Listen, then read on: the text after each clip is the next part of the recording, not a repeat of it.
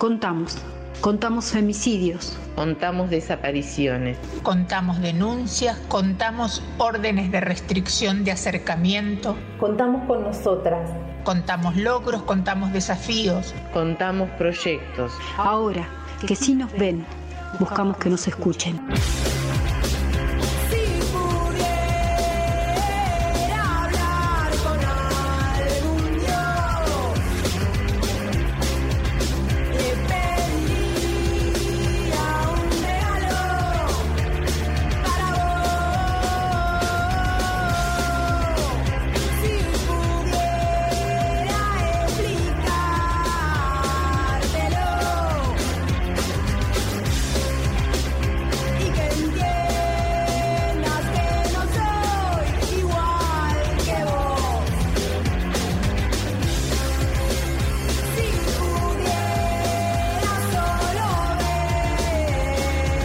15, 28 minutos en todo el país.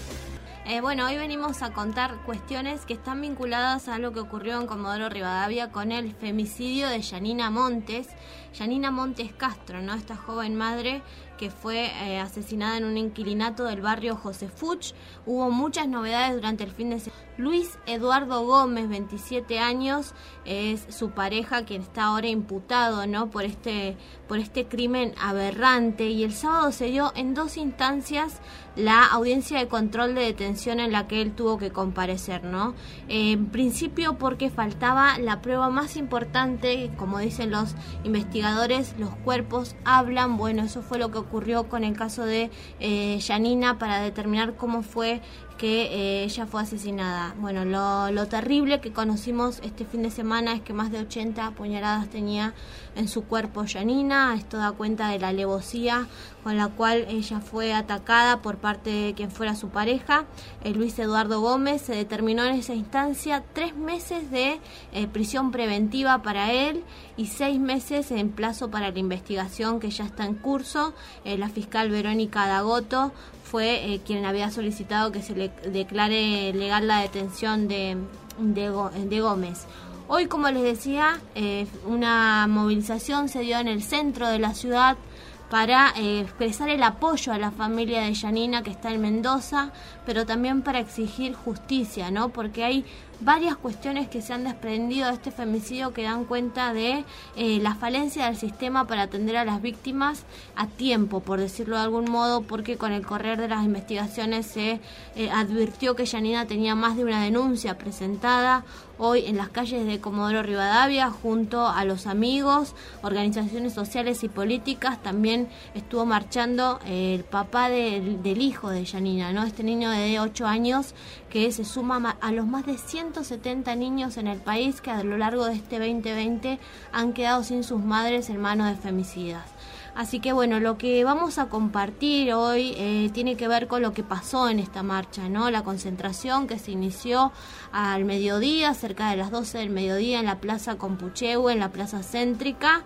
Eh, en silencio era la consigna que se había propuesto, eh, por eso recuperamos algunas de las palabras que se dijeron en el recorrido, muy pocas porque solamente habló una amiga de, de Yanina, estaba compartiendo también esta marcha parte de la familia del niño también, que tiene su familia acá en Comodoro Rivadavia. Así que bueno, escuchamos cómo abría esta marcha la amiga de Yanina. Llegamos a un punto donde aprendimos a vivir con ecos, ecos de noticias lejanas plasmadas en los diarios y televisión. Un eco que creemos que está lejos, hasta que ese eco se transforma en gritos, gritos de alguien al lado tuyo, gritos de tu vieja y un grito más estremecedor, el grito silencioso de una hermana que no se va a escuchar nunca más si nosotros no lo hacemos oír. Mi hermana Janina Belén vivía en la ciudad de Comodoro Rivadavia, en un departamento chiquito. Hacía comidas caseras para vender. Vivía, vivía con un hijo o un niño que nunca más va a escuchar el grito de su madre. Y digo vivía porque un hijo de se encargó de quitársela, su vida, la de mi hermana, que hablaba con mi vieja cada tanto, planeando algún día encontrarse en su tierra de donde ella salió, General Alvear, un lugar en el que la mayoría salimos a buscar suerte, porque la vida es eso, buscar suerte. Una suerte que ella no tuvo, encontrarse con un tipo que la metió en una fosa. ¿Hasta cuándo? ¿Hasta cuándo van a seguir matándolas? ¿Hasta cuándo se van a seguir llevando vidas creyéndose dueños? La encontraron sola, boca abajo, llena de apuñaladas, en un charco de sangre. Hacía días que estaba ahí, hacía días que nadie más escuchó su grito. Un grito que venía dando desde hace meses. Denuncias hechas por acoso perimetral de por medio. Ni así pudo evitar que la paguen. Hoy no está más. Hoy se pierde una vida más que se cansó de gritar. Hoy pedimos justicia. Hoy pedimos que dejemos de hacernos eco y empecemos a gritar. Justicia, por favor. Justicia por Janina Monte y por todas esas mujeres que hoy no existen. Basta de matarnos, ni una menos. Eso es parte de lo que se escuchaba en la marcha del día de hoy antes de tomar la calle San Martín para seguir el recorrido hasta la Fiscalía y de allí hasta la seccional primera de policía. Allí se hizo una parada y un minuto de silencio por Janina por la cantidad de denuncias que ella había radicado y lo que consideran las colectivas feministas que participaron y también sus amigos, una falta de atención, no una falta de perspectiva de género en los, eh, en los efectores de la seguridad que no pudieron darle a Yanina otra oportunidad. Así que bueno, escuchamos también a Emilce Saavedra de Juntas a la Izquierda que en las puertas de la seccional primera se expresaba al respecto. denunciando que no toman las denuncias a las mujeres que llegan golpeadas, esperan que yo no sé para tomarnos la denuncia y ni así nos lo toman. Tenemos que hacer movilizaciones, por ejemplo, para conseguir botones antipagos, antipánicos para Lorena, por ejemplo, que conseguimos que es la única compañera que lo tiene. Entonces, es responsabilidad del Estado, compañeros, con perspectiva de género, que no aplica la ley Micaela y que no tenemos comisaría con perspectiva de género. Vamos a seguir denunciando y vamos a exigir exigiendo ahora justicia por Yanina,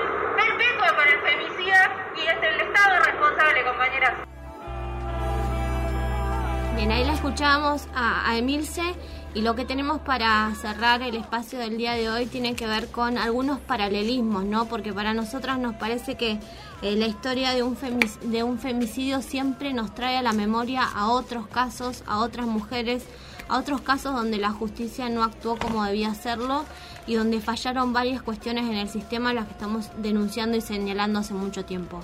Eh, el caso de Yanina eh, nos recuerda al primer femicidio que ocurrió en Chubut a lo largo de este año. Ocurrió el 11 de febrero en la localidad de Sarmiento. Rubén Cuevas se presentó en la comisaría de Sarmiento diciendo que había mantenido una discusión con su pareja y se le había pasado la mano. Personal policial certificó entonces que Inés Gallardo, una joven portera oriunda de San Juan, había muerto por asfixia. Eh, bueno, el paralelismo en este caso tiene que ver con esto, ¿no? Mujeres que vienen a buscar un destino mejor al sur del país, donde eh, las promesas de trabajo aparentemente les darían otro futuro y se encuentran con esto, ¿no? Aisladas de sus vínculos más cercanos, sometidas por un varón, como fue el caso de Inés y como fue el caso de Janina. Y otra cuestión que quisiera marcar tiene que ver con eh, la estrategia que puede utilizar la defensa de este de de Gómez, en este caso del femicida de Yanina Montes, en función de que ya se habla de algunas pericias psicológicas y que no estaba bien en su salud mental. Hay que decir que ya tenemos un antecedente que intentó ir en este sentido y estamos hablando del crimen ocurrido en un inquilinato del barrio Máximo Abásolo.